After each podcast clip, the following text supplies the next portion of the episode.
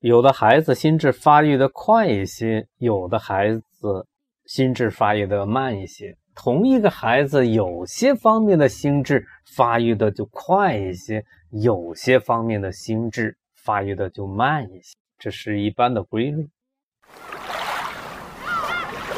先让家长恢复学霸本色，这看上去呢是一个巨大的挑战。因为我身边的这个家长们都不太相信自己还能够恢复学霸本色，但对于我而言，却已经不再是一个什么挑战，而是一份责任。我有责任去让一部分家长先恢复学霸本色，而成为支持这一观点的证据。超级家长你好，我是芒格，芒格是我。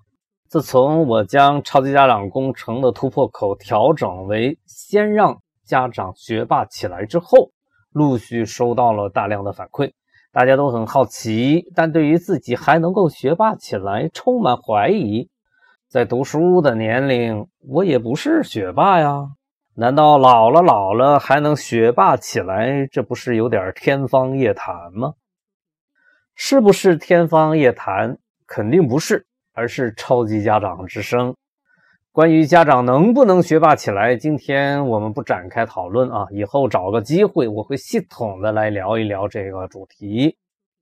呃，但我请家长们或者是大学生们认真的去反思一下，什么是学霸？学霸是怎样学习的？那么今天来聊点啥呢？早就有想法来谈谈这个话题。如何不成为手机的奴隶啊？这已经成了现代人不得不面对、不得不去解决的一个重大的问题。那么有了这个想法之后，我是怎么干的呢？我先在脑子里边思考，有了想法就在手机上做笔记，这是一方面；另一方面呢，注意收集原材料。这个习惯跟阅读的最高境界，也就是第四种境界。主题阅读的要求本质上是一致的。什么是学霸的读书方法呢？这就是你的孩子已经形成了这样的习惯了吗？您的孩子的同学形成了这样的习惯吗？又有多少孩子形成了这样的习惯呢？你有这样的习惯吗？家长，你在工作中、学习中这样的经历有过多少次呢？后来又偶尔听了一本书，这本书呢叫做《深度工作》。按书中的说法，随时随地记笔记的习惯是作者在书中给出的一种深度工作的方法。想想也对，这是一本指导人们专门向手机宣战的书。还是三句话不离本行，请问你处理好了与手机的关系了吗？如果没有，那你？怎么能够有底气相信您的孩子就能够处理好呢？你还准备用错误的逻辑来为自己辩护吗？你也许会说，家长是家长，孩子是孩子，但是你就不怕孩子形成大人可以干坏事，小孩子不能干坏事的结论吗？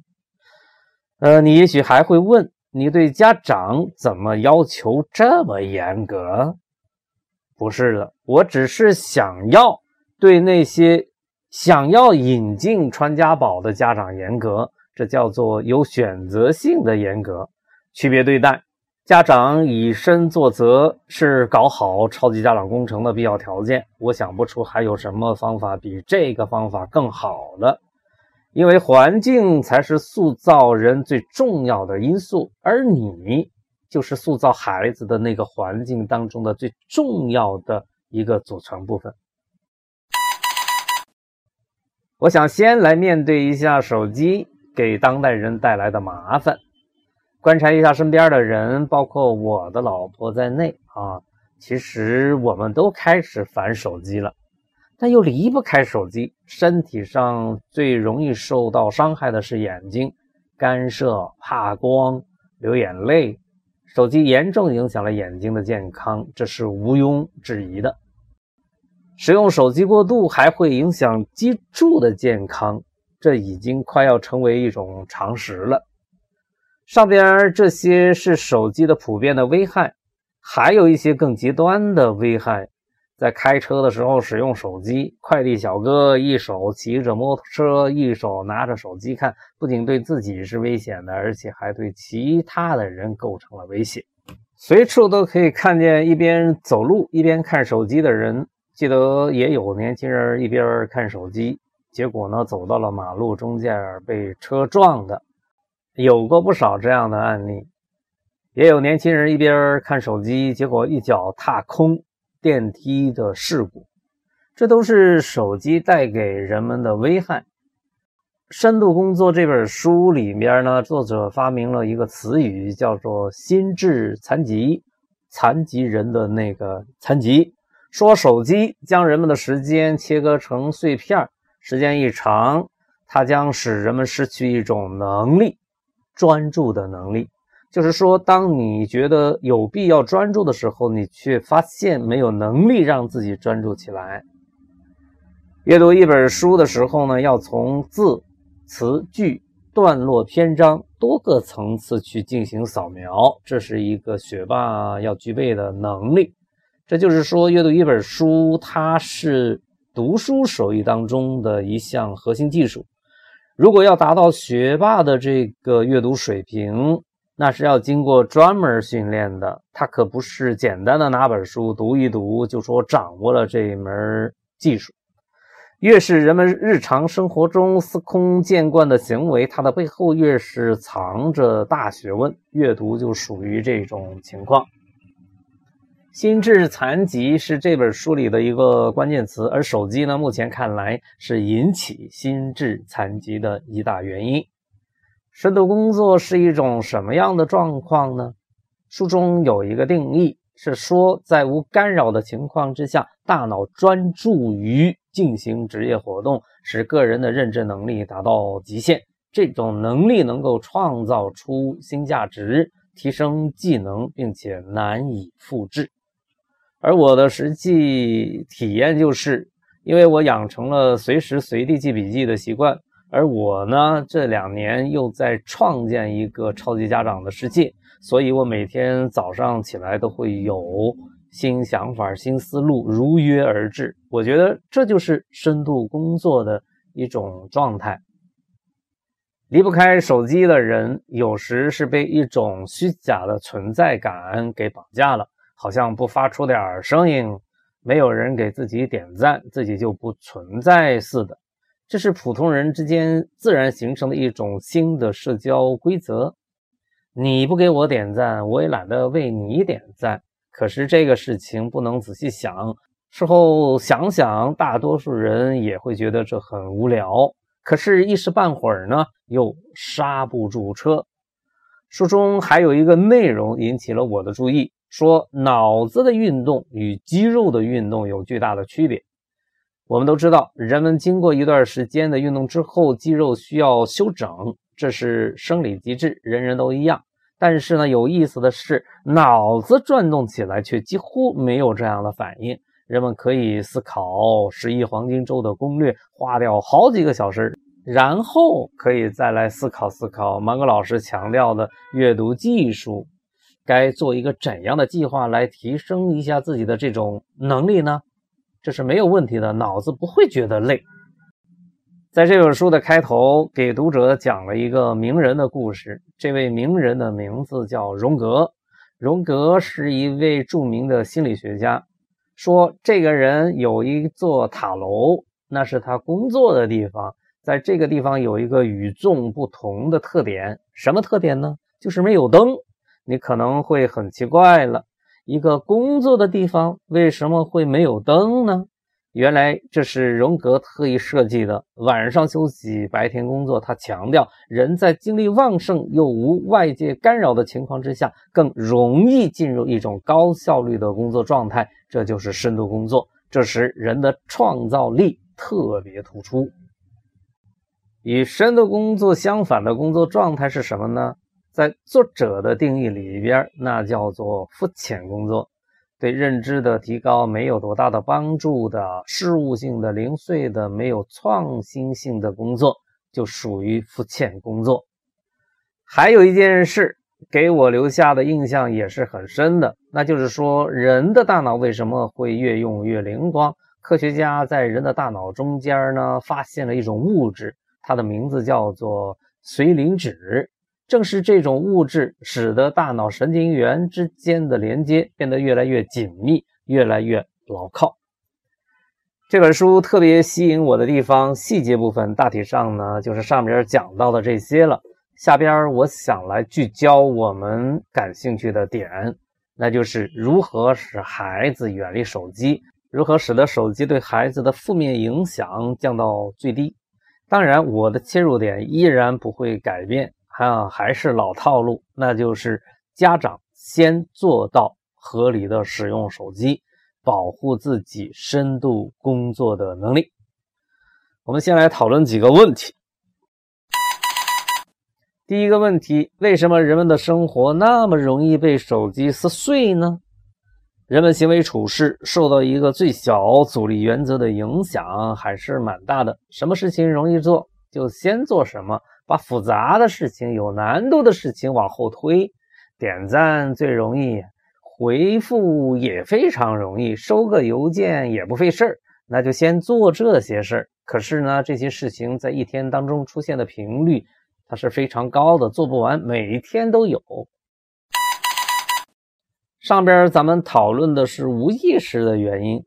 接着，我们来讨论一个人们故意而为的原因，那就是人们在工作中有意无意地建立了一种标准。什么标准呢？用忙碌来度量你的工作，似乎不忙自己就没有贡献，忙本身成了我们工作追求的目标。其实，你真的想在孩子面前树立这样一种榜样吗？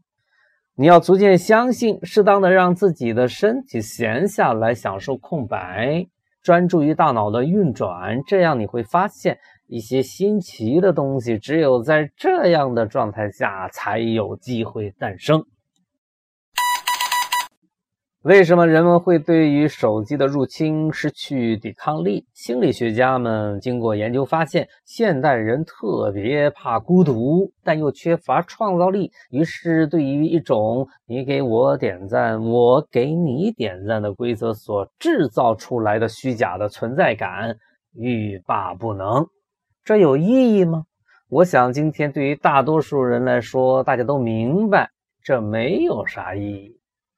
有一个企业设计出了一句话，特别有煽动性。这句话是这么说的：“再小的个体都是品牌儿。”你能说什么？大家都喜欢这句话，你无法反对它，你不愿意反对它，甚至你也不敢反对它。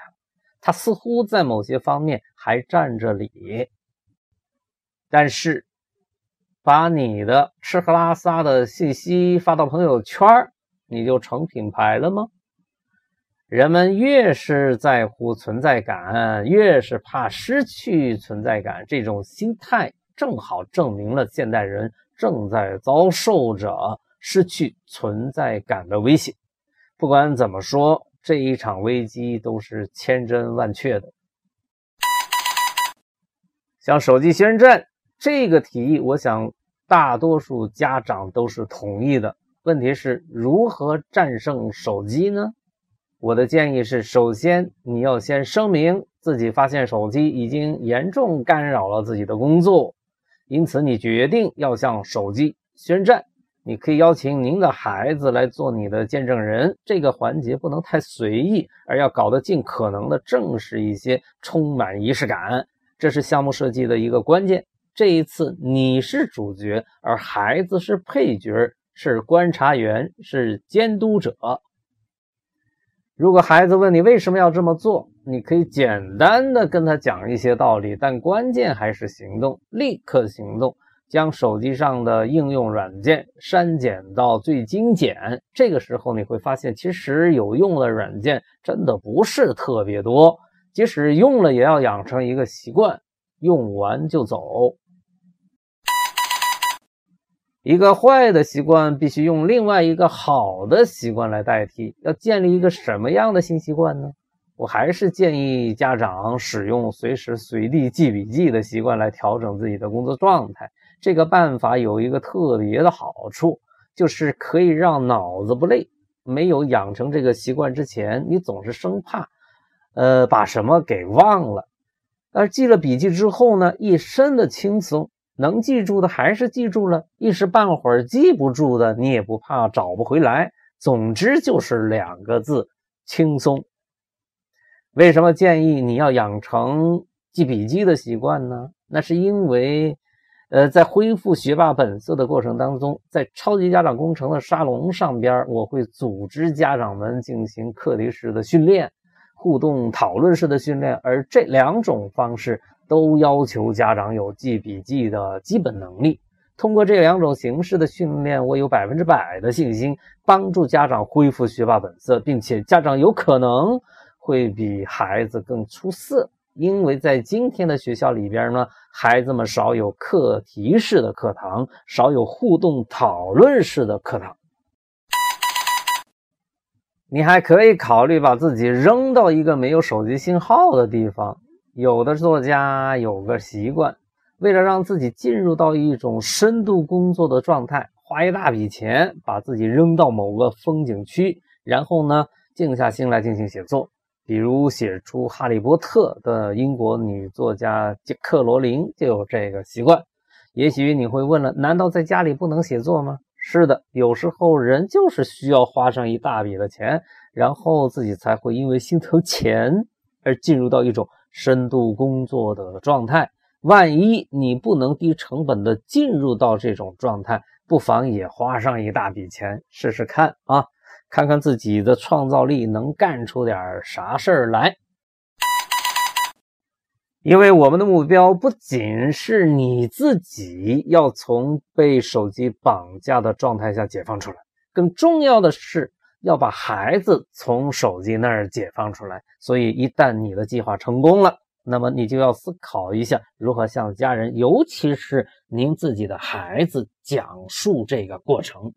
是的，有时候重要的不是你反复去说，而是先让自己具备说话的资格。这个时候，你说出来的话再传到孩子的耳朵里边，分量已经在悄然间发生了变化。向手机宣战，这是许多家长不得不去完成的一项任务。十一黄金周对于学霸而言意味着什么呢？你应该认真的思考一下这个问题，然后观察一下。那些你周边的学霸在这样的日子里边都在干什么？你会有所发现的。人与人之间本无太大的差距，决定彼此之间差距的是对于时间的态度与处理时间的方式。我正在经历一个专注的人生，随时随地记笔记是我的习惯。这会儿呢，我又在手机上写下了。一期节目的标题：发现吧，家长。计划来聊一聊细心的观察入口的发现对于搞好超级家长工程的重要性。向手机宣战是一个好话题，也是一个迫切的话题。关于如何向手机宣战的具体作战方法，肯定还有许多。那就让我们群策群力的来对付它吧，请大家在留言区继续这个话题，随时随地让脑子转动起来。